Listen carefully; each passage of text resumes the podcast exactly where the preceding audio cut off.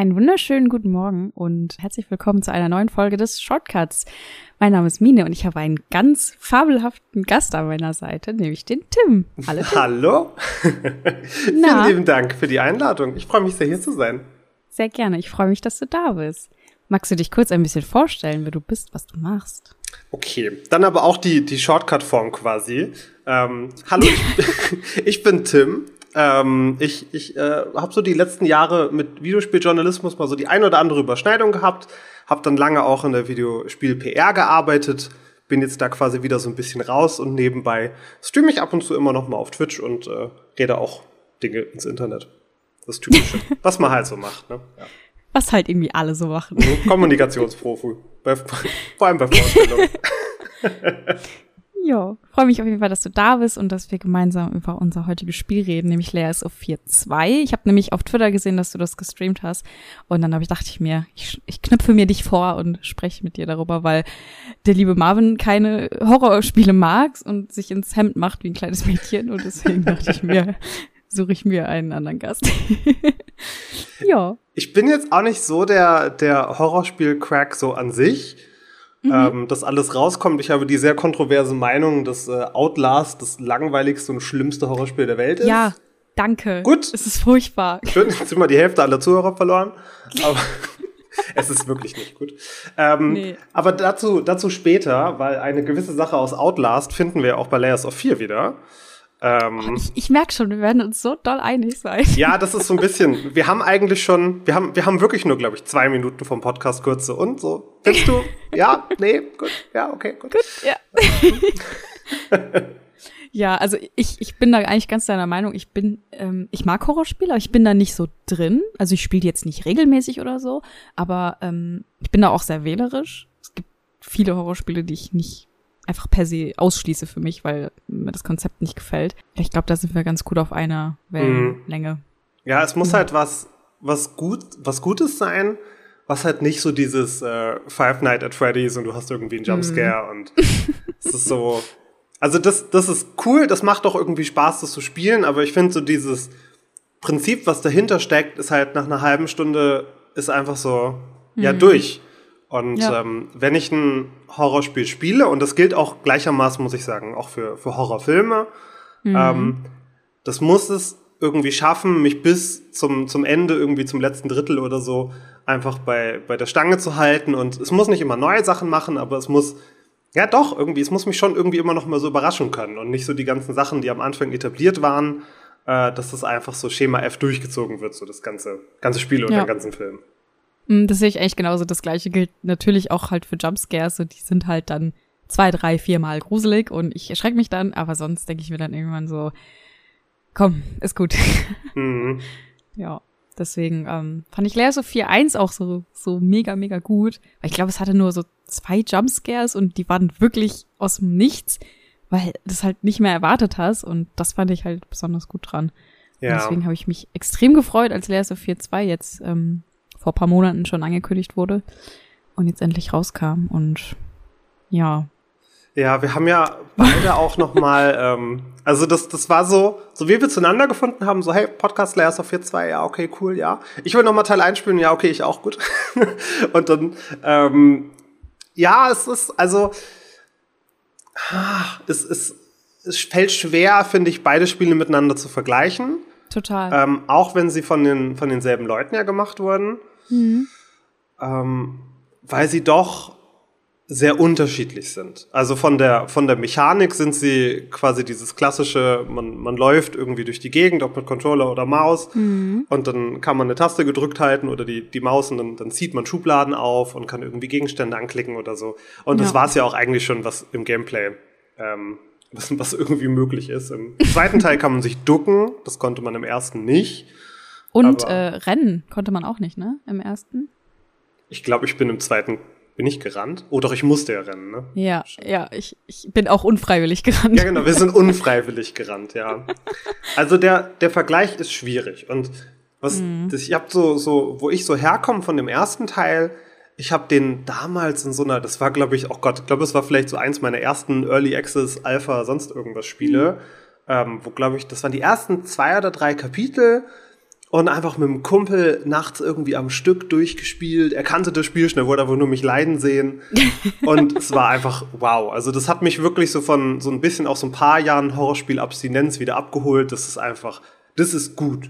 Und dann kam die Vollversion raus und obwohl ich die Hälfte des Spiels schon kannte, hat es mich wirklich einfach sehr, sehr mitgenommen, weil die, die Story auch einfach äh, unglaublich gut geschrieben ist. Und später kam dann ja auch mal der, der DLC raus. Mhm. Ähm, und der hat mich auch einfach sehr, sehr, sehr mitgenommen. Das war halt total geil. Müssen wir kurz zur Story was sagen? Von eins oder zwei? Zu beiden? Ja, ich glaube schon. Also man kann auf jeden Fall sagen, dass die beiden komplett unabhängig voneinander sind. Ähm, was ich auch ganz gut finde so, weil ich finde halt, ähm, Laser 4.1 hatte eine gute, runde Story, muss man nicht noch irgendwas drumrum basteln. Deswegen war ich ganz froh, dass es jetzt was komplett anderes war. Ähm, ja, weiß nicht, magst du kurz sagen, worum es in Teil 1 geht? Mm, man spielt in Teil 1 äh, einen Maler, einen, einen sehr, sehr begnadeten Maler, Künstler, der in sein äh, Haus quasi zurückkehrt. Und äh, der hat halt dezenten Schuss weg. Äh, man, man erfährt dann auch äh, später. Wie jeder guter Künstler, ja. ne? man erfährt dann auch später, ähm, wieso. Äh, deswegen, das, da will ich jetzt gar nicht so viel vorwegnehmen, aber auf mhm. jeden Fall hatte er ähm, durchaus Probleme in seiner Ehe. Ähm, er hat vielleicht auch nicht unbedingt ähm, die besten Mittel angewandt, um sein, sein Kind, seine Tochter zu erziehen.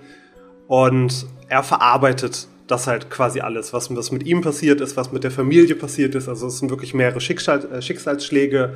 Ähm, und das Haus, was eigentlich gar nicht so groß ist, wird zu einem riesigen Irrgarten quasi und jetzt nicht so auf dem, auf dem PT-Niveau, wo es irgendwie immer nur um mhm. Kreis geht und äh, alles ist dann irgendwie doch derselbe Gang, sondern wirklich mit sehr, sehr vielen Elementen in diesen sechs Kapiteln waren es, glaube ich. Ja. Ähm, die so ein, so ein, so ein immer anderes Motiv auch hinter sich haben. Und in diesen Kapiteln malt man quasi ein Bild und das ist so, das ist auch sehr bildhaft dargestellt, das ist auch sehr schön gemacht. Äh, also ist ein bisschen komisch, das jetzt zu sagen. Was so ästhetisch finde ich es einfach sehr schön, ähm, mhm. den gesamten Stil. Und ähm, auf dieser Metaebene von so Layers of Fear, so die verschiedenen Schichten, die verschiedenen Punkte, die so angesprochen wurden, war es halt einfach schon so, okay, wow, die haben sich halt echt so ein bisschen was dabei gedacht. Auf jeden Fall. Es ist ästhetisch super ansprechend. Es ist auch, ähm, in dem Team sind tatsächlich auch Leute drin, die so Kunst studiert haben und sowas. Daher kam wohl auch der so Zusammenhang, ähm, weil ja auch in dem Spiel echte Kunstwerke hängen mhm. und die haben auch alle eine Bedeutung und wo die hängen, in welchem, welcher Position des Spiels und sowas. Und das finde ich einfach so cool, wenn du halt irgendwann anfängst, darüber nachzudenken, was da alles drinsteckt. Und ja, das hat mich auch wirklich richtig umgehauen damals. Ja, ja. und dann kam halt die Ankündigung für den zweiten, dass er auf einem Schiff spielt. Und ich finde Schiffe, vor allem so mit äh, Maschinenräumen und äh, was nicht irgendwie so alles abgeht. Ich muss auch zugeben, Titanic ist schon einer so meiner Lieblingsfilme, der ist schon mhm. so ein bisschen Guilty Pleasure, aber es ist ein guter Film. Ich hatte Hoffnung in das Setting. So, okay, raus aus dem Haus, jetzt gehen wir mal irgendwie in so ein Schiff. Und ich finde persönlich, allein nur von dem Setting ausgehend, haben sie es nicht so optimal genutzt. Was meinst du? Ich bin da komplett bei dir. Ich, ähm, ich habe so ein, ähm, ich will es nicht sagen Angst, aber ich finde Schiffe sehr unbehaglich irgendwie.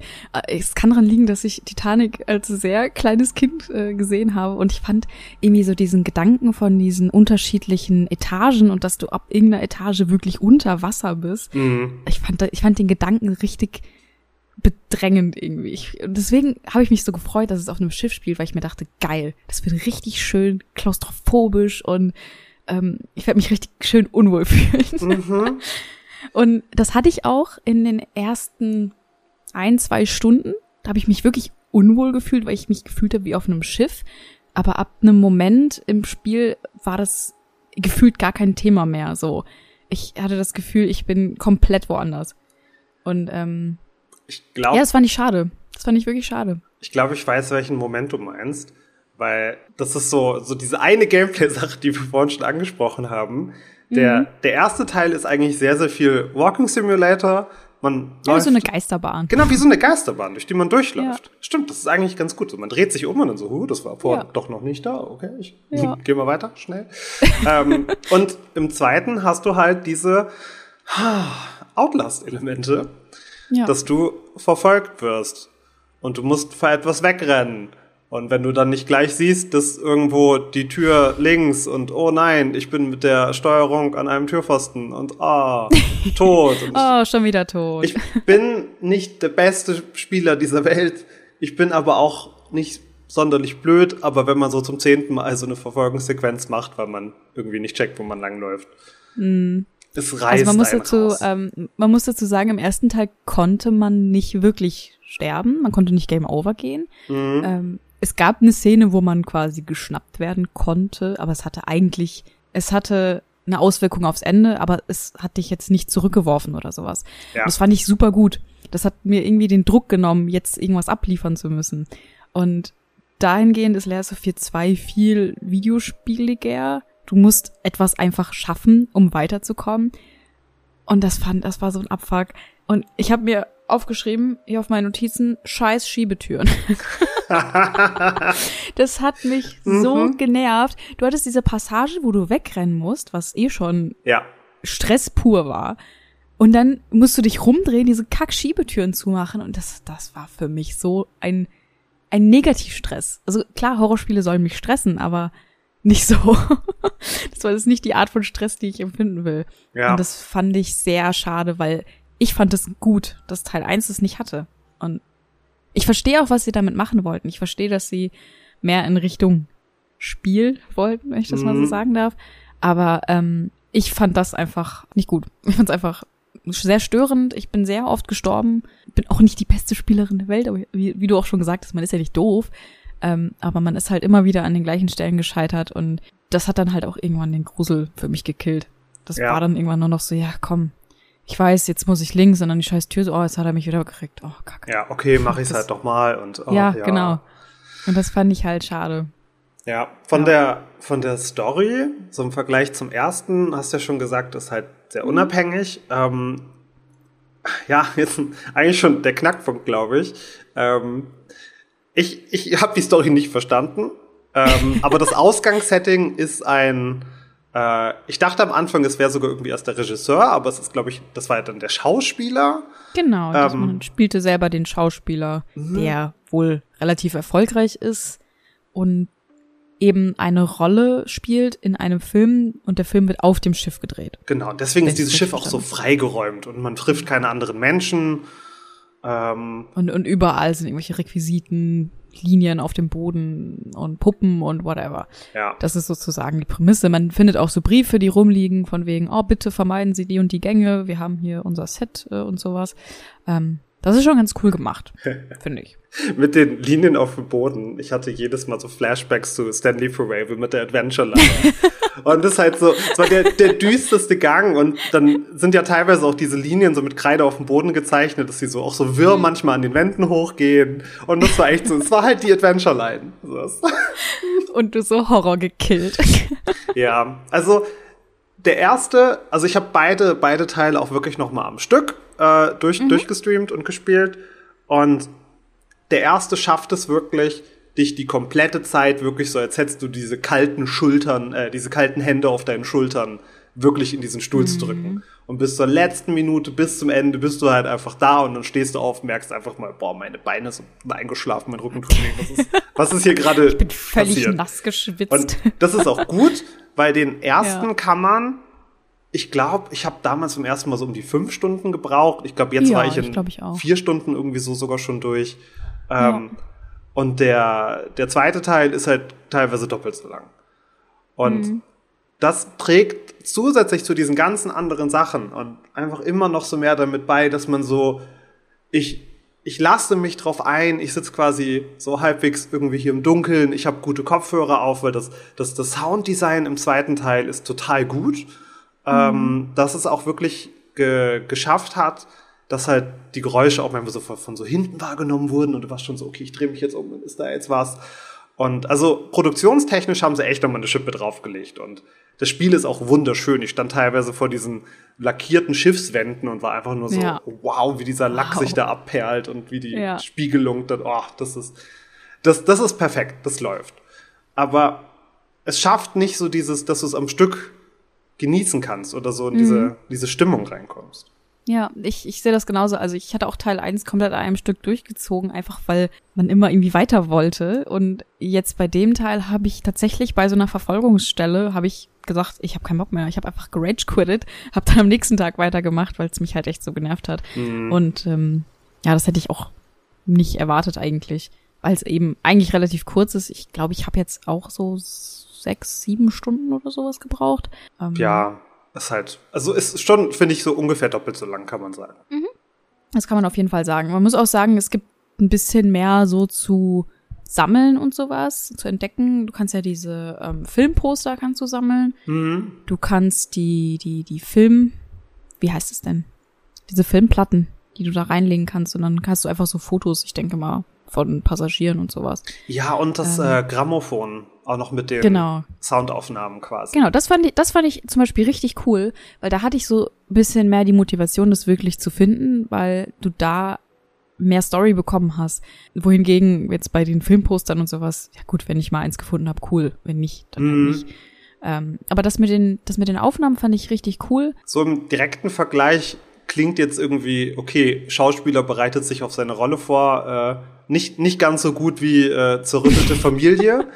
Und ja. das war so der, der zweite Teil der Story, wo ich auch sehr lang erst gebraucht habe, um das zu verstehen, weil man, während man selber irgendwie sich auf diese Rolle und diese verschiedenen Schichten, also dann, die, also die Schichten ist jetzt dann in dem Fall auf die Rolle gedacht für Layers of Fear, mhm. ähm, den, den Charakter, den man zerstört und immer wieder neu aufbaut, damit man am Ende perfekt ist. Ähm, der, der Schauspieler verfolgt die Geschichte von einem Geschwisterpärchen. Und dieses Geschwisterpärchen hat sich an Bord gemogelt, quasi, aus äh, welchen Gründen auch immer, mhm. und kämpft dort ums Überleben. Also, dass sie nicht äh, gefasst werden, dass sie, dass sie nicht am, am Hungertuch nagen, genau, und halt ja auch gegen, weiß nicht, ob sie auch gegen Ratten kämpfen. Ratten war doch ein sehr, sehr schönes Motiv im ersten Teil. ja, ja. Ähm, und du musst es halt selber so verstehen, was da passiert.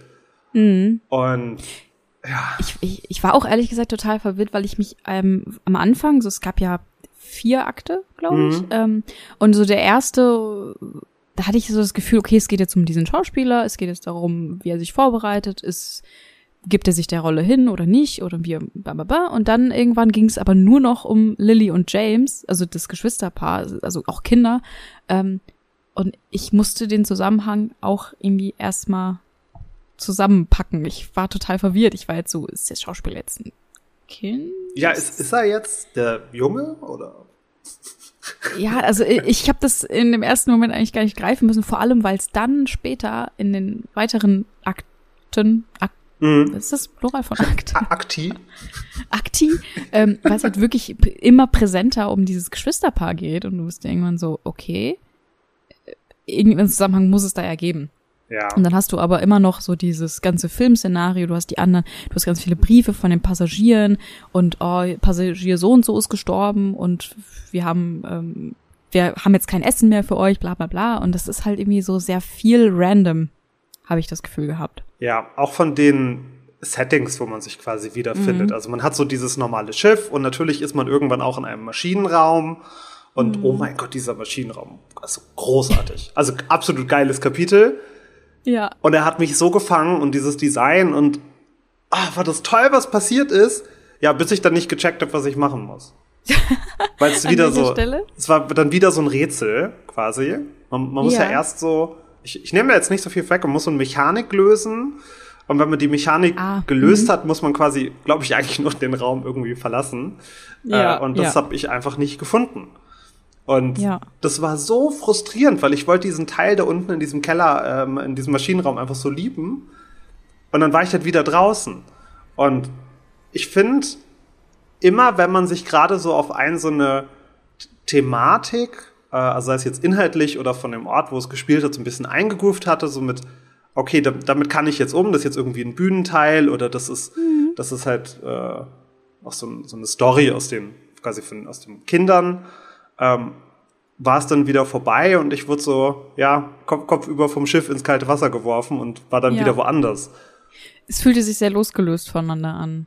Wie so Einzelgeschichten. Ja diesen, genau, es gab ja auch diesen einen Part, wo du ähm, so eine Art Hütte hattest und du hast immer wieder einen neuen Schlüssel bekommen. Mhm. Und du bist immer wieder zurück in den Flur sozusagen, bist in einen neuen Raum, hast da deine Story gespielt und bist dann wieder zurück.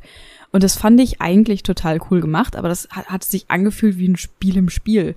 So, weil du hattest ja schon dieses wiederkehrende Element von, ich habe jetzt einen Akt gespielt, ich gehe zurück in mein Schauspielerzimmer, guck mir den Film an und mach weiter. Und dann hattest du aber in dem Akt selber noch mal so ein eigenes Ding und das fand ich, ähm, also ich fand, fand den, fand die Storystelle an sich total cool. Da ging es ja auch sehr viel um diese zwei Geschwister und ich fand das schön gemacht, aber ähm, alles rundherum fühlte sich dann irgendwie so losgelöst an. Ja, wir haben ja schon, wir haben ja schon gesagt, wir machen noch so einen kleinen Spoiler-Part am Ende. Mhm, äh, genau. Da musst du mir auf jeden Fall den Teil einmal noch erklären, weil ich habe dann oh auch. Gott, ob ich das kann. ja, oder wir können ja auch gemeinsam spekulieren. Ja. Ähm, weil, weil ich habe halt auch nach dem, nach dem Durchspielen dann auch nochmal so die verschiedenen Enden. Äh, also je nachdem, man hat halt in Teil 1 und Teil 2 immer so Entscheidungen, die man treffen kann, die beeinflussen dann, glaube ich, so ein, ein, zwei, drei, vier Enden, ähm, die man kriegen kann. Und ich habe mir das auch noch so dann angeschaut, so, ja, da habe ich mich so entschieden und deswegen ist mein Ende so und so. Aber es hat für mich alles am Ende keinen Sinn gemacht. Ähm, mhm. Wohingegen in, in, in Teil 1, und ihr merkt schon, das wird halt ein ganz klarer Kaufimpuls heute für Teil 1, wenn ihr den noch nicht gespielt habt, ist Horrorspiel des Jahres. Was war das, 2017, 2016 oder so? Ich, das? 16, glaube ich. 16, ne? 2016. Ja. Ist auch echt gut gealtert. Ja, ähm, es ist wirklich super. Gibt's auch inzwischen auf der Switch. Ich habe es mir jetzt mal auf der Switch gekauft. Oh Gott. Da kommt ja echt alles raus. Ja, es ist eigentlich kein Spiel, was ich auf dieser Konsole mir vorstellen konnte, aber hey, ich kann es im Zug spielen. Und so über die, die Geschehnisse, über die Geschichten, die im Einser erzählt wurden, da denke ich halt quasi, seitdem ich das erste Mal gespielt habe, drüber nach. Und bin halt irgendwie sofort wieder drin und auch in dem, äh, mhm. äh, wir hatten es im DLC kurz gesagt zum, zum ersten Teil, da spielt man quasi die Sicht nochmal ähm, aus der Perspektive der Tochter, die in das, ja. auch in das Haus wieder das, zurückkehrt. Das finde ich so großartig. Oh, und halt quasi so aus den, aus wirklich aus Kinderaugen erzählt, wie dieser geistige und äh, körperliche Verfall dieser Familie halt vonstatten ging. Und das war halt nochmal auf so einer Ebene einfach wow, weil da Situationen dabei mhm. waren, wo ich, okay, ich bin, ich bin sehr behütet aufgewachsen, muss ich sagen, aber es waren so ganz kleine Nuancen, auch wenn man es mitkriegt, dass die Eltern sich streiten äh, ja. und man steht quasi einfach nur so dazwischen und weiß nicht irgendwie wohin und das halt in so einem Horror-Kontext wirklich sehr, sehr gut umgesetzt. Mhm. Ähm, das, da, da denkt man so drüber die, nach.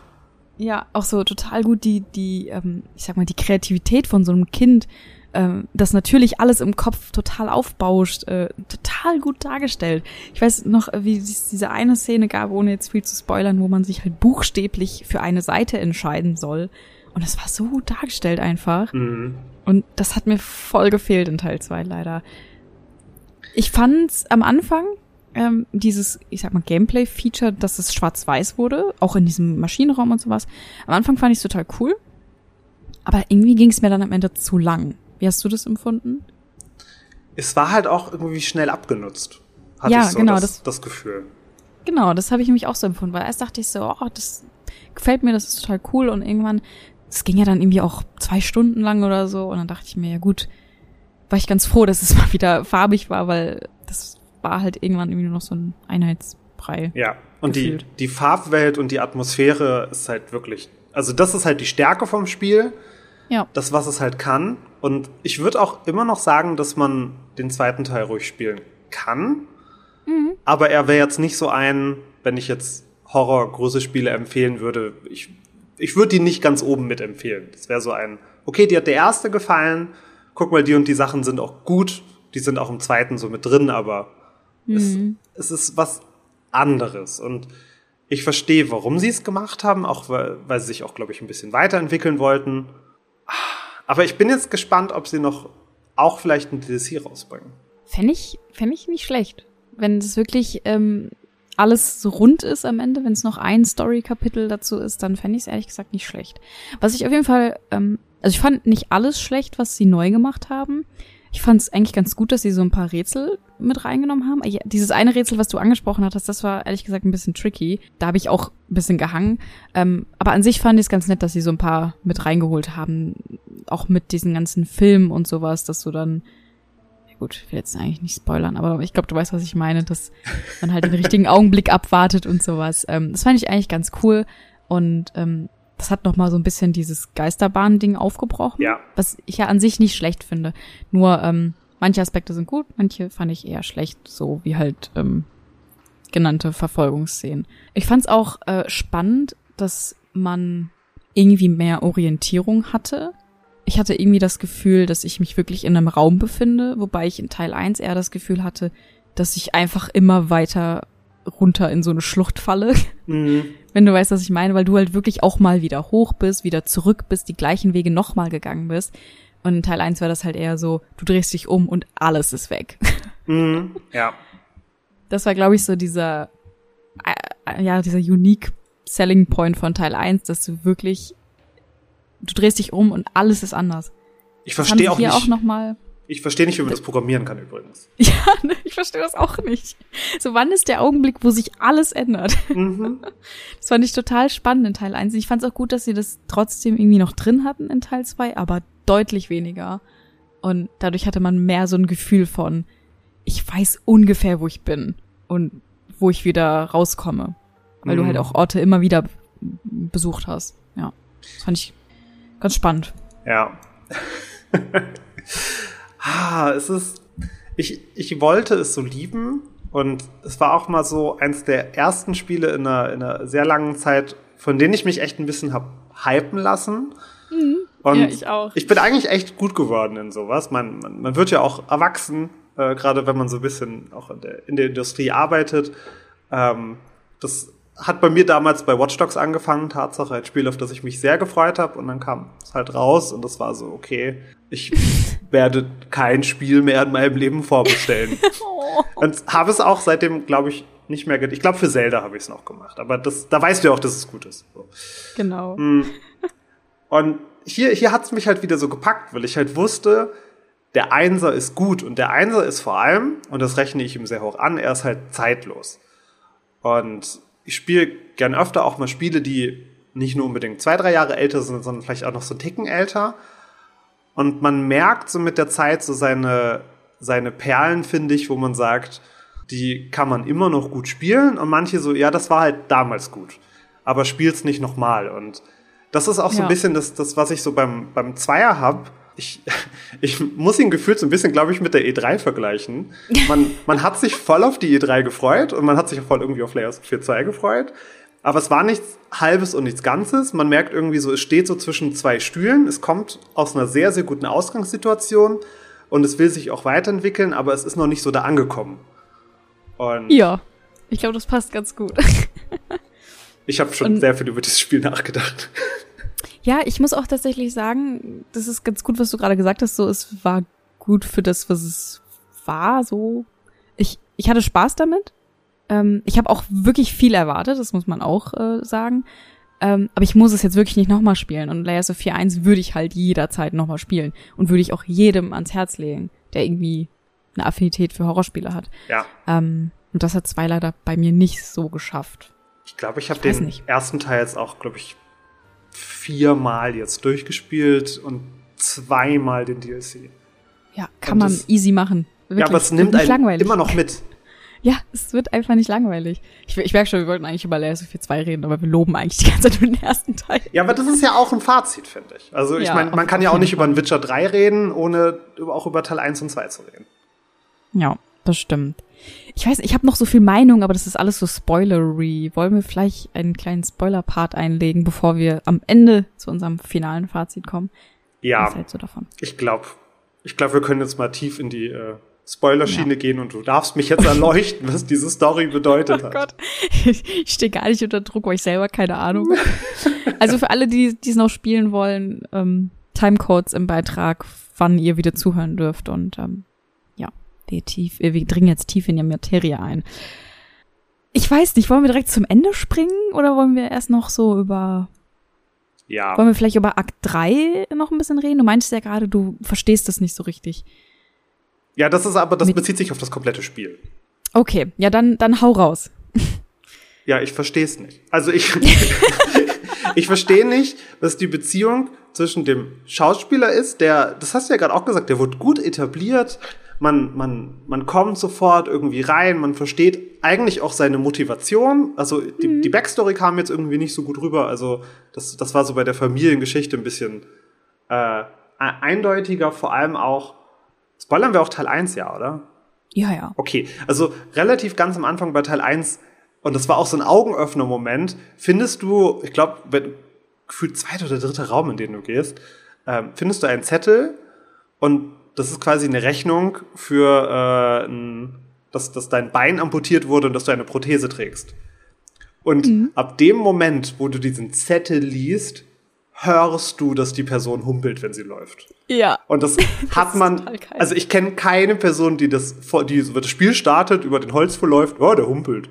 So, ähm, Aber danach ist es halt obvious, so du kannst es nicht mehr nicht sehen ja. und nicht hören. Das ist und so das, geil. Das sind so, das ist auch so mit einer der Sachen, die mir halt gefehlt hat. Also der Charakter kommt, ich verstehe, was er macht und dieser, dieser Raum von ihm, der sich ja genau wie das, äh, wie das Bild, was man im ersten Teil mal halt immer weiter verändert äh, und immer mhm. quasi auch so dem, dem aktuellen Kapitel anpasst, ja, der kommt irgendwie nicht drüber. Und dann bin ich halt in der Ausgangssituation, dass der Hauptcharakter, den ich spiele, ich verstehe seine Motivation nicht. Ich weiß, dass er irgendwie einen Film mhm. drehen will und dass er da irgendwie sich weiterentwickeln muss. Ja, okay, cool. Und der Regisseur hat einen an der Klatsche, aber ja gut. Und dann kommen auf einmal noch zwei andere Charaktere, die, die quasi, wenn sie auf so einer Bühne stehen würden, sie würden so langsam von der Seite ankommen und ihn irgendwann so aus dem Rampenlicht schubsen, dass er nur noch so an der Seite steht. Mhm. Und dann spiele ich ja auch die beiden anderen Charaktere, also das, das Geschwisterpärchen. Ja. Äh, ich weiß nicht, spielt man nur den Jungen oder spielt man auch mal sie? Ich habe die ganze Zeit gedacht, dass ich den Jungen spiele. Also ich habe zu keinem Augenblick gedacht, dass ich das Mädchen spiele. Das, ging, das ging mir auch weil, so. Weil man hatte ja auch dann also ich habe mich immer so von ihr angesprochen gefühlt. Ich habe nicht das Gefühl gehabt, dass ich spreche. Und es gab ja dann auch diesen Augenblick, wo man sie so von der Planke äh, pieksen soll sozusagen. Deswegen habe ich eigentlich gedacht, okay, ich bin, ich bin James, ich bin der kleine Junge. Ja. Ja, so habe ich das eigentlich schon gedacht. Aber also, ich habe das so verstanden. Das kann völliger Quatsch sein. Ich habe das so verstanden. Du bist der Schauspieler, der Schauspieler ist erwachsen und erinnert sich daran, wie er mit seinem anderen Geschwisterpaar auf diesem Boot war. I guess. Oder erinnert sich vielleicht allgemein. Es gab ja dann auch noch diese Storyline mit dem Vater und dass die Mutter gestorben ist, weil mhm. ähm, bei der Geburt von dem kleinen Jungen und dass sie deswegen so ähm, abused worden sind und sowas. Und am Ende kommt raus, dass ein Geschwisterteil stirbt und das andere Geschwisterteil ist der Schauspieler, also der Spieler. So habe ich es verstanden. Und bei mir war am Ende war ich quasi die Frau, die Schauspielerin, die Lilly, die Schwester sozusagen. So habe ich mir das irgendwie erklärt. Oder ist das vollkommener Quatsch?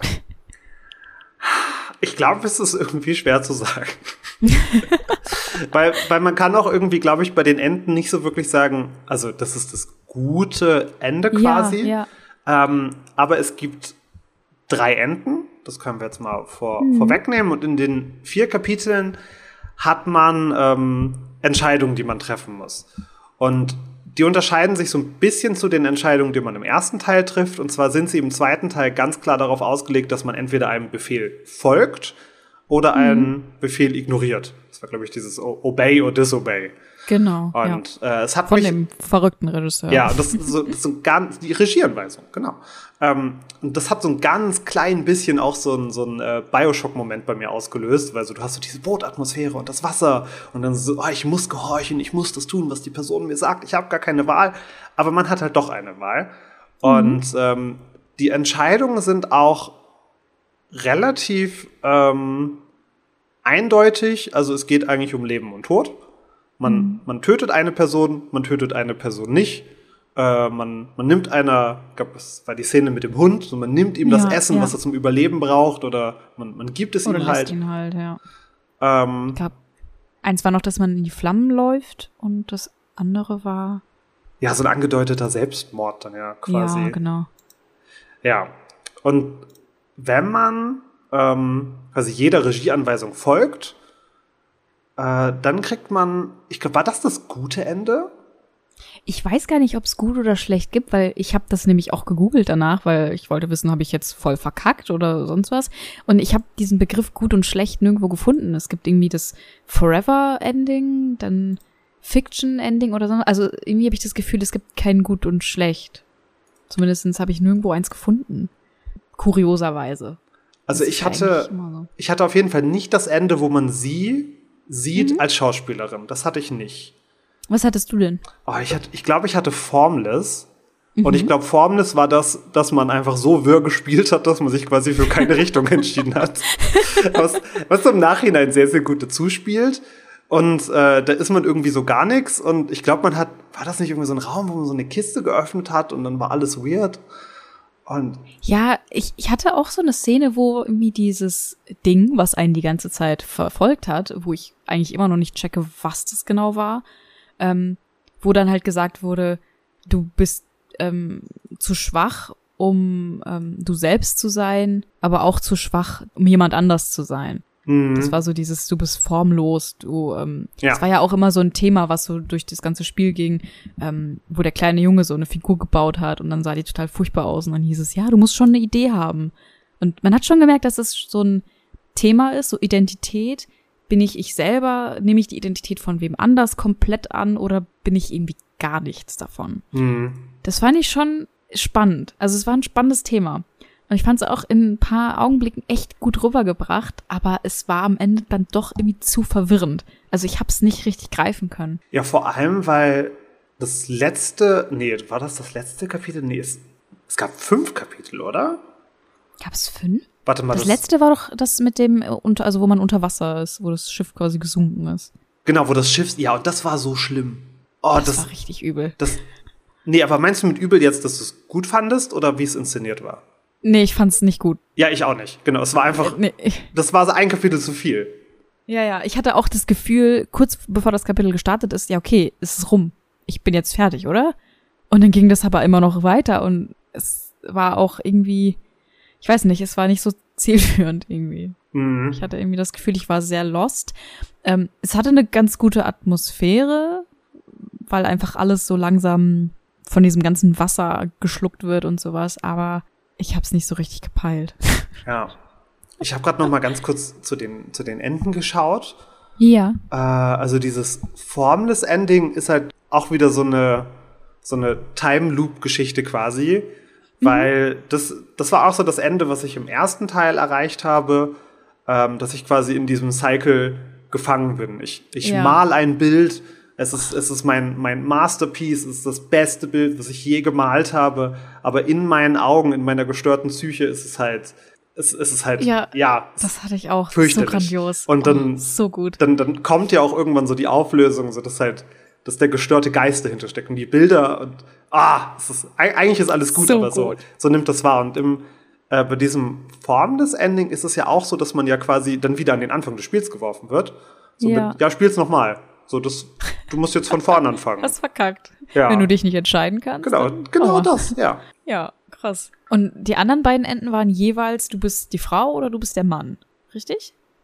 Ja, genau. Das eine ist halt irgendwie James beim, beim Flame-Ending. Ja, genau. Ähm, der, der halt dieser perfekte Schauspieler geworden ist, aber keine eigene Identität hat, was ja auch wieder so zu dieser Selbst mhm. Selbstfindung halt so ganz gut äh, ganz gut passen zu dem, was der äh, Director ihm, ihm halt sagt. Und bei dem anderen hat man die eigene Identität, aber ist dann halt die Schwester. Genau. Und es ist quasi davon abhängig, ähm, obey ich jedes Mal, disobey ich jedes Mal oder mache ich einfach random Kram und bin dadurch völlig formlos. Ja, und jetzt haben wir über die drei Enden geredet. Und ja. jetzt wirklich mal im direkten Vergleich. Also, die sind doch alle drei eigentlich relativ irrelevant. Also ja. zu dem, was irgendwie in dem Spiel passiert, spielen sie doch eigentlich irgendwie gar keine Rolle. Und ich habe auch wirklich null den Anreiz, dieses Spiel nochmal zu spielen. Ich habe um die anderen Enden auch zu sehen. Genau, ne? ich habe ich hab null den Anreiz, mich jetzt irgendwie noch damit zu beschäftigen, auf was für einer äh, Metaebene ich jetzt dieses, diese Schichten dieses Charakters irgendwie gebaut habe oder nicht gebaut habe durch meine Entscheidung. Mhm. Und egal mit wem ich, wem ich jetzt rede, äh, deswegen, ich finde es voll gut, dass wir das auch mal so in Podcastform festhalten. alle, alle kommen eigentlich zu diesem selben so, ja. So, man hat es jetzt halt gespielt, aber es bleibt nicht hängen.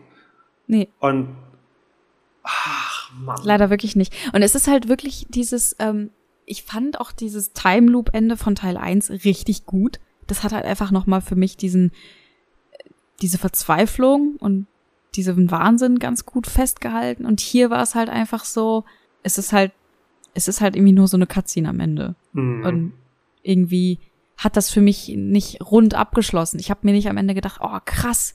Ich fand das auch nicht krass, dass am Ende der Schauspieler einer von den beiden war. Und ich finde das, ähm, glaube ich, deswegen haben sie den, den, den, den Schauspieler, den Charakter so ähm, ambivalent gelassen, sage ich mal, so charakterlos gelassen, damit es am Ende einer von beiden sein kann. Aber damit raubst du dem Spiel halt total viel, weil du den Charakter irgendwie niemand sein lässt. Außer diese Entscheidungen machst du ja nichts mit ihm. Also Ja. ist ja gar keine Development, sag ich mal. Und das ist Und so dieses, dieses alte Design von unser Charakter darf keine Stimme haben, Ja, weil dann, das finde ich ganz ah, dann, dann fühlt man sich viel besser rein und dann denkt man selber, man wäre halt irgendwie Link. So, nee, ich bin nicht. Sorry, das hat noch nie funktioniert. ja, das fand ich auch ein bisschen schade. Ich verstehe halt, dass es nur so geht, aber diese, ich fand das jetzt nicht krass am Ende. So, ich habe mir nicht gedacht, wow, ich war die ganze Zeit sie, sondern ich dachte mir, ja, gut, irgendwas muss es ja damit zu tun gehabt Ja. haben. Und dafür finde ich das halt ein ziemlich großer Preis, den man zahlt für kein, ja, keine Wirkung am Ende oder kaum Wirkung. Es hat mich jetzt nicht völlig kalt gelassen, aber es ist eigentlich, ja, wie du sagst, relativ irrelevant Ja. eigentlich. Aber was wirklich der, der ganz große Pluspunkt ist, dass er die Rätsel hat, die halt Ja. darüber hinausgehen, dass man irgendwo hingeht und einen Gegenstand aufhebt. Und dann, Mhm. Ja. dann passiert etwas, dass man wirklich zwischendurch so ein klein bisschen mal irgendwie nachdenken muss. Ja. Und wenn sie einen DLC machen für den zweiten Teil oder wenn sie auch vielleicht schon an einem, an einem dritten Teil arbeiten, weil ich glaube durchaus, dass die, dass die, die, die Marke, was sie jetzt da aufgebaut haben vom Standing her, weil der erste Teil war ja auch ein Überraschungshit, mit dem hat ja keiner gerechnet und er ist ja auch nicht nur in der Szene, sondern auch ein bisschen drüber hinaus und ganz gut durch die Decke gegangen Ja. ähm, dass sie vielleicht da so ein bisschen mehr an die Formel so rangehen, weil ich könnte mir sehr gut vorstellen, so dass dieses ich drehe mich um und oh nein, die Tür hinter mir ist verschwunden und dann drehe ich mich wieder um und oh, jetzt ist die Tür da auch verschwunden. So, die, das ist, wenn man es jetzt nochmal macht und ich spiele jetzt nicht so viele Spiele, damit, dass ich es jetzt mit anderen aus dem Genre vergleichen könnte, Ja. ähm, ein bisschen ausgelutscht ist. Aber sie haben ja die Kreativität, wirklich auch gute Rätsel zu machen. Ja. Und so ein bisschen mehr Mystery, so ein bisschen in die, dass man auch mal irgendwie um die, um die Ecke denken muss. Ja. Ich glaube, das bisschen mehr Abfuck, Richtung. weniger Verfolgung. weniger aktive Gefahr, sondern mehr so, was passiert hier eigentlich? So dieses, Re diese Realität zu hinterfragen, finde ich viel spannender, als zu denken, scheiße, hinter mir ist der Typ schon wieder, ich muss diese Kack-Schiebetür zumachen. Und das ist halt, was Teil 1 für mich so gut gemacht hat, dass ich mich halt nicht unter Druck gefühlt habe, sondern halt gedacht habe, was passiert hier eigentlich? Wusstest du beim Spielen von dem ersten Teil damals, dass du nicht sterben kannst? Nee, wusste ich nicht. Ich dachte auch, dass ich in dem einen Augenblick gestorben bin, wo Mhm. sie mich dann gekriegt hat. Und ich dachte, ach kacke, jetzt bin ich tot. Aber dann ging es halt weiter und ich war total froh, Ja. weil ich, ich weiß nicht, ich finde das so demotivierend dann nochmal. Und das ist halt auch, das stört so ein bisschen die Immersion. So in dieser Geschichte hätte ich halt keine zweite Chance. Warum bekomme ich jetzt eine? Ja. das, das stört's für mich so ein bisschen, ähm, weil es eben so realitätsfern ist. Aber ja, irgendwie stört's für mich so ein bisschen. Und ich fand auch, ich weiß nicht, wie du das siehst, ähm, den Teil nicht so gruselig, muss ich sagen. Hm. Ich, am Anfang ja, und irgendwann war so der erste Schwall an Angst weg und dann war es halt nur noch, okay, ich spiele halt ein Spiel. Genau, ich, ich spiele jetzt durch. Genau. Aber ich, ich war nicht mehr so involviert. Und ähm, ich glaube, es waren auch irgendwie kaum, also ich, was ich eigentlich gut finde, ist kaum Jumpscares und sowas, aber sonst auch irgendwie keine Gruselmomente. Ganz am Anfang, wo man diesen verkackten Spiegel aufgehoben hat. das war ein ganz schön billiger Trick, muss ich sagen. Also das ist der billigste Jumpscare ever und sie knallen dir, glaube ich, je nachdem, wann man seinen, seinen Startraum verlässt, da kann man sich auch ein bisschen länger umschauen, glaube ich, in den ersten zehn Minuten knallen sie irgendwie das Ding da entgegen. Ja, aber dann kommt sowas nie wieder. Mhm. Und du, denk, du denkst halt so, was sollte das jetzt? Ja. Vor allem, was war das? War das einer von den Geschwistern? So, ich, ich denke jetzt erst wieder darüber nach, wo du es gesagt hast, weil ich das schon wieder voll vergessen habe. Aber da dachte ich mir echt so, oh, really? Really, bro? Ja, und was war dieses Schattenmonster, was einen verfolgt hat? Also was, was sollte das denn überhaupt symbolisch darstellen? Das habe ich mich nämlich auch gefragt. Es gab, glaube ich, eine Szene, wo das ganz am Ende so ein bisschen thematisiert wurde, glaube ich zumindestens. Mhm. Und ich habe das jetzt für mich so akzeptiert, dass das quasi das innere Monster ist. Diese der, der Schweinehund. der innere Schweinehund. Also so dieses, diese Unentschlossenheit, äh, soll ich ich selbst sein oder soll ich wer anders sein? Mhm. Ich glaube, das war halt so ein bisschen die Personifizierung davon. Ja. Aber so richtig, ähm, so richtig Sinn ergibt es nicht wirklich, weil dieses Monster ja scheinbar auch in der Timeline von den Kindern vorkommt. Und was haben, also, die Kinder haben ja keine Identitätskrise. Ja. Weißt du? Ich finde. Oder haben die sich das nur eingebildet? Ich, ich finde wirklich Kindergeschichten, egal in welchen Horroraspekten, eigentlich immer gut. Und mhm. ich finde auch, wenn der zweite Teil sich vielleicht nur auf die Kinder fokussiert hätte. Ja, und das hätte ich super gefunden. So, so ein bisschen, also also durchaus von dem Setting, weil dieses, ähm, wie sie diese Flucht erleben, wie quasi dieser Bruder einfach nur Angst hat, wie er wirklich fertig ist mit den Nerven und dann aber die Schwester, ja. die die stark ist und sie, sie erzählen ja so eine Geschichte nach, dass sie selber, glaube ich, so ein Kap Kapitän sind auf so einem Schiff ja. und kämpfen gegen die Piraten, glaube ich, war das. Ja, genau. Äh, oder sind, sind in den Piraten-Dungeon so eingedrungen und das, das passt auch wieder so mit den Elementen aus der Kindheit, wo sie halt äh, in dem Kapitel, die in dem Elternhaus spielt, äh, was, mhm. was in dem mhm. Elternhaus spielt, wo sie die Filme sich anschauen, die der Vater da gezeigt hat in seinem Kino. Ähm, das, das funktioniert richtig gut. Und das waren die, die Szenen, wo das Spiel wirklich stark war, wo es halt die Angst der Kinder und auch wie es wie es dargestellt wurde, dass halt der kleine Junge oder sie, sie sind ja kurz vorm Verhungern und dann finden sie den Piratenschatz und du läufst wirklich durch diese Berge von Gold und ja, du weißt und einfach, ich hab's geschafft und dann drehst du dich halt um und es verwandelt sich in Fisch. Ja. Und ich war halt erst enttäuscht und dann so, ja, aber Fisch. So. Sie überleben. Okay, roher Fisch in Holztonnen, aber. Immerhin etwas. Mhm. Wir können jetzt nicht wählerisch sein. Aber ich, ich bin da ganz deiner Meinung. Deswegen, ich fand auch diesen Teil mit diesem Elternhaus, ich fand das total cool. Ich fand das voll spannend. Ich hatte das Gefühl, endlich was zu verstehen, weil es einfach so rund war und so losgelöst von allem anderen. Und dann brauche ich die ganze Story drumherum eigentlich nicht. So, wenn die das weiter ausgearbeitet hätten, das hätte ich total cool gefunden. Und ich fand auch später, gab es ja auch diesen Augenblick mit diesen mit diesen roten Räumen und wo dann irgendwie plötzlich von der Decke hängt und mhm. das kam ja auch, also ich fand es cool. Es sah, sah mega schick aus. Es war mal ein bisschen gruselig, auch dieser weiße Raum mit dem Blut und alles. Aber es war auch so kontextlos. Ich habe das Gefühl, das hätte eher in ein eigenes Spiel gepasst. Aber wie bin ich jetzt von dem Frachtschiff da drauf gekommen? Ja. Es war eine schöne Shining-Anspielung, Tatsache so in dem, ja, ja, in dem einen genau. Flur. Aber das habe ich, äh, da habe ich mir so gedacht, das wollten sie einfach nur reinbringen. Ja, wir müssen es einmal machen. So, aber hey, Frank, das passt überhaupt nicht. Ist mir egal. Wir bringen das rein. Was mir, was mir jetzt erst in unserem Gespräch kommt, das war mir vorher gar nicht so bewusst, weil wir, wir, wir sprachen über den, äh, über den Schauspieler, wir sprachen über die Kinder, aber noch gar nicht so wirklich über diesen Director und was so seine Motivation ja. war. Der zweite Teil hatte ja einen Erzähler mit ihm. Ja. Quasi. Und der erste Teil hatte halt keinen Erzähler. Ja. So, und ich glaube, das ist auch so das Gute, warum der erste Teil für mich noch irgendwie so ein bisschen rausge, also so raussteht aus der Menge. Dass du nicht so, ja, du, du armer kleiner Videospieler, wir nehmen dich jetzt mal in die Hand, wir haben jetzt hier noch so eine Person und die sagt dir jetzt auch nochmal, was gerade passiert ist. So, ja. das, man war so mehr auf sich alleine gestellt, was wieder gut zu der, zu der Situation von dem, von dem Charakter passte im ersten Teil. Und im zweiten war es halt so, ja, okay, jetzt, okay, ja, der Director hat gesagt, ich muss das machen. Und dann erzählt er mir wieder irgendwas über, oh, du bist aber nicht gut genug, du musst an dir arbeiten. Mhm. Und so.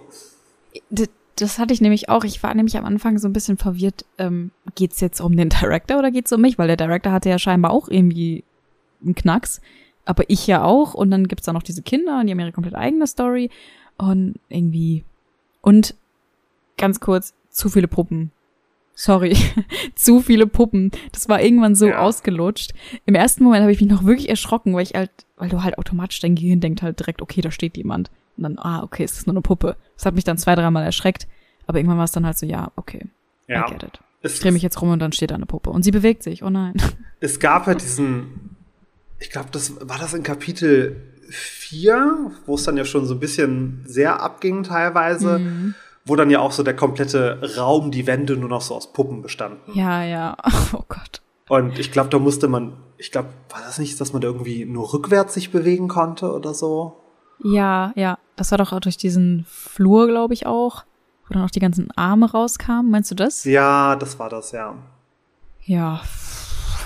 War ein bisschen doll aufgetragen, fand ich. Ja. Also ich fand es halt irgendwann einfach nicht mehr gruselig. Ich weiß nicht, ob ich da einfach zu abgedroschen bin, was ich mir eigentlich nicht vorstellen kann, weil ich auch wie du nicht so viele Horrorspiele spiele. Aber ähm, ja, gut. ja, also insgesamt, es hat halt echt viel Potenzial und es, da stecken auch echt viele gute Ideen drin. Aber es ist irgendwie alles so wirr. Und ich bin, mhm. ich bin so froh, dass es nicht nur mir so geht, weil ich habe in so Spielen immer das Problem, dass ich wirklich denke, bin ich zu blöd oder ist es einfach sehr abstrakt? Ist es zu abstrakt? Ist es, verstehe ich die Kunst dahinter einfach genau, nur? Bin nicht? ich dumm? Ja, und ich bin froh, dass es nicht so ist. Ich bin froh, dass ich dumm bin.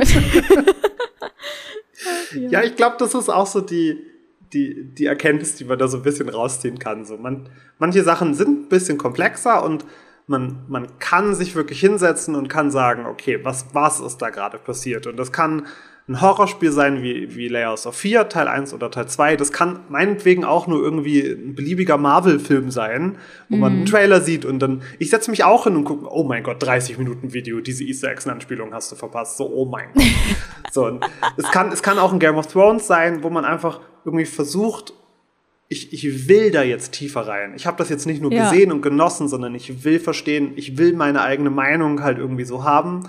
Und es gibt manche Spiele, die schaffen das. Und für mich hat Teil 2 das jetzt nicht geschafft.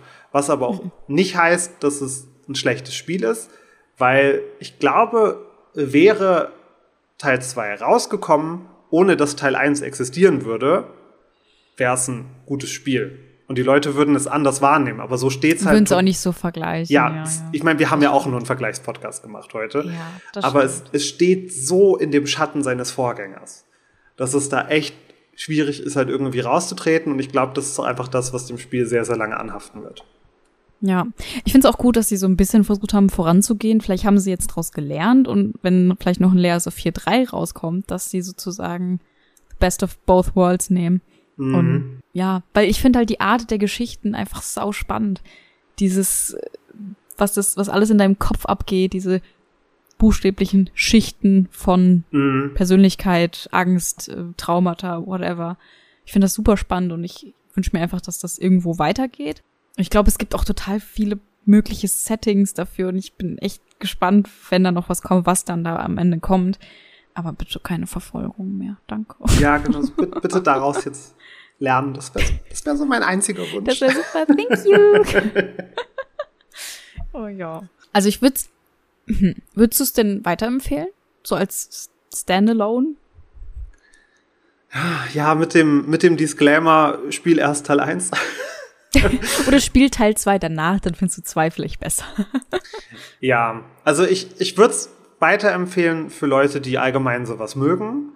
Ähm, ich würde es mhm. vielleicht auch weiterempfehlen an Leute, die nicht so auf so krassen Horror stehen, mhm. weil ich, ich mag, persönlich mag Splatter einfach nicht gern. Also oh nee, mir gibt es nichts. Ich finde es langweilig, so Tonnen von Blut. Ja. Ähm, ich brauche nicht so Jumpscare-Kram, aber auf dieser Ebene von äh, ich habe quasi die, die Kontrolle, ich bestimme irgendwie in die Richtung, die ich gehe, wie in dieser, dieser Geisterbahn. Das ist ein schönes Bild. Mhm. Ähm, auf der Ebene ist es ein gutes Spiel. Und da kann es auch schon, vielleicht nicht im, im oberen Drittel, aber äh, definitiv so an der Grenze zwischen, zwischen 1 und 2, glaube ich, ganz gut mitschwimmen. Ich glaube, ich würde mich dir tatsächlich anschließen. Ich finde es sehr schön, dass wir so sehr einer Meinung sind. Unabgesprochen, unabgesprochen. Ja, völlig unabgesprochen. Ich hatte keine Ahnung, wie du zu dem Spiel stehst vorher. Aber ich glaube, also das ist, glaube ich, so der allgemeine Tonus. Ähm, Habe ich jetzt auch schon ein paar Mal auf Twitter gelesen. So Geschichte cool, aber what the fuck und was sollen die Verfolgungsszenen? Ich glaube, das ist so die, die, drei Sachen, die man sich ähm, mit mitnehmen kann sozusagen. Ja, ich glaube, so können wir es ganz gut, äh, ganz gut stehen lassen. Entscheiden wir uns jetzt heute mal für ein Ende und nicht für drei. Richtig. Guck mal, dann haben wir fast die eine Stunde geknackt. Sehr gut. Und wir noch so, ah, der Zweier, ja, können wir über den eine Stunde, ach Quatsch, da kriegen wir niemals eine, ah, okay. 20 Minuten, dann passt das schon. Oh ja. Ich freue mich sehr, dass du da warst, lieber Tim. Es hat mir sehr viel Spaß gemacht. Ja, es war schön, auch noch mal so ein bisschen über das Spiel nachzudenken, ich glaube. Mhm. Ich habe jetzt, glaube ich, auch noch mal so ein paar Aspekte noch mal in meinem Kopf weil ich habe halt nicht diesen Effekt gehabt, dass ich danach noch drüber nachgedacht habe. Mir ist ein paar Tage später eingefallen, ach ja, du hast es ja durchgespielt. Wolltest du den vielleicht noch ein paar Sachen dazu durchlesen, weil es halt irgendwie gar nicht hängen geblieben ist. Und jetzt mhm. war es ganz schön, das nochmal so ein bisschen Revue passieren zu lassen. Ja, so, so ein paar Szenen hatte ich mir auch nochmal im Nachhinein als Let's Play angeschaut, wenn, also, wo andere Leute das gespielt haben. Und mhm. Ja, stimmt, das wollte ich auch noch machen. Ja, mach, mach einfach jetzt noch. Oh, ich mach das jetzt einfach noch. Aber ich bin jetzt doch ein bisschen, ein bisschen angehypt, auch nochmal zu gucken, äh, okay, was geht eigentlich mit dem Director? Vielleicht hat da irgendjemand im Internet ja doch noch was zu rausgefunden, äh, der sagt, okay. Ja, ich hatte auch, ich, ich liebe ja so Videos, so ähm, Easter Eggs und the hidden meaning behind das und das. Ich liebe ja sowas. Und ich hatte auch schon danach gesucht, ob es irgendwas dazu gab, aber ich glaube, dafür ist das Spiel noch zu frisch. Oder es gibt halt einfach niemanden, der Bock auf sowas hat. Aber ich halt bin halt zu blöd dafür. Aber hast du am Anfang das eine Easter Egg gefunden mit der Kabine von äh, quasi dem Hauptcharakter aus Teil 1? Nee, gar nicht. Okay, weil es gibt eine Kabine und die war halt voller Weinflaschen und da waren auch Farbsachen da drin. Witzig. Und das war so, ah, oh, das ist schön. Das ist so. Oh, das, das ist nett. Ja, das, das fand ich ganz schön. Das war so paar Jahre vor Lea Sophie 1, da hat er mal kurz hier so eine Kreuzfahrt gemacht und das ist wirklich cool. Ja, ich hoffe auch, wir haben nicht zu sehr von, äh, zu, zu viel vom ersten Teil verraten, wer das jetzt noch nicht gespielt hat, weil das ist, ich glaube, beide Spiele so um den Dreh Neupreis, glaube ich, so 20 Euro, 2024 ja. oder mhm. so. Gibt's ja. auch für alle Konsolen und PC? Ja, ich glaube, Layers of Fear 2 ist aktuell nur auf Xbox? PC, PS4 und Xbox. PC, Aber Layers of 4. Und äh, Layers of Fear 1 gibt's aktuell auch auf der Switch. Mhm. Ist, glaube ich, sogar im Angebot für 10 Euro. Also ich habe es für 10 Euro geholt. Das ist ja. echt ein guter Preis. Kann man echt nicht meckern. Und das ist mit dem äh, DLC drin schon. Also da kann man echt nicht meckern. Ja, und dafür lohnt sich auf jeden Fall auch, äh, also auch wenn wir jetzt so Teil 2 so ein bisschen, okay, ist mhm. nicht ganz so gut, ähm, aber es ist halt nicht ganz so gut in dem Vergleich zu einer großen, großen Messlatte quasi. Äh, ja, für den stimmt. Preis lohnt sich das. Also würden wir jetzt von einem Vollpreistitel 60, 70 Euro ausgehen, nee. dann wäre meine, voll, meine, meine totale Empfehlung so, nee, ja, das, das Geld spar mal lieber. Aber ich denke mir halt immer so, für ein 20 bin ich sechs, sieben, acht Stunden voll gut unterhalten und ich habe halt irgendwie auch noch den Anreiz zu sagen, so, okay, das ist jetzt cool, da, ich, da möchte ich jetzt kurz ein bisschen tiefer rein. Mhm. Ja, sehe ich genauso. Cool. So, lieber Tim, wo kann man deine wunderbare Stimme denn noch so hören? Wenn man jetzt sich diesen Podcast angehört hat und gedacht hat, wow, dieser Tim, ich glaube, ich bin ein bisschen verliebt. Wo kann man die stalken? Ach, das wird doch nur Marvin sagen. Damit hast du absolut recht. Ähm, ich äh, streame auf Twitch äh, unter dem ganz einfachen Namen Herr Jule. Ist ja bestimmt wahrscheinlich auch nochmal irgendwo verlinkt später. Ähm, relativ unregelmäßig so ein bisschen in letzter Zeit. Und ansonsten, ja, Twitter, Twitter, Twitch, das ist so das Relevanteste. Ja, sehr schön. Falls ihr euch der Shortcut gefallen hat, ähm, den Shortcut gibt's regulär eigentlich auf unserem Patreon-Account. Der ist jetzt quasi für alle online, weil wir eine kleine zwei Jahre Patreon-Aktion machen, wo es jetzt bis Anfang Juli, ich glaube, sechs Podcasts für euch gibt.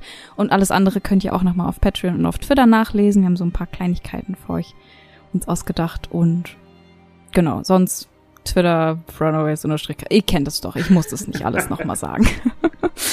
ja, lieber Tim, ich danke dir nochmal. Schön, dass du da warst. Und ähm, ja, danke schön. Ja. Dann hören wir uns irgendwann bald mal wieder. Genau, du bist immer herzlich eingeladen. Ja, mal gucken, wann wir wieder ein Spiel gemeinsam spielen. genau. Und äh, danke fürs Zuhören und bis zum nächsten Mal. Tschüss. Bis dann, ciao.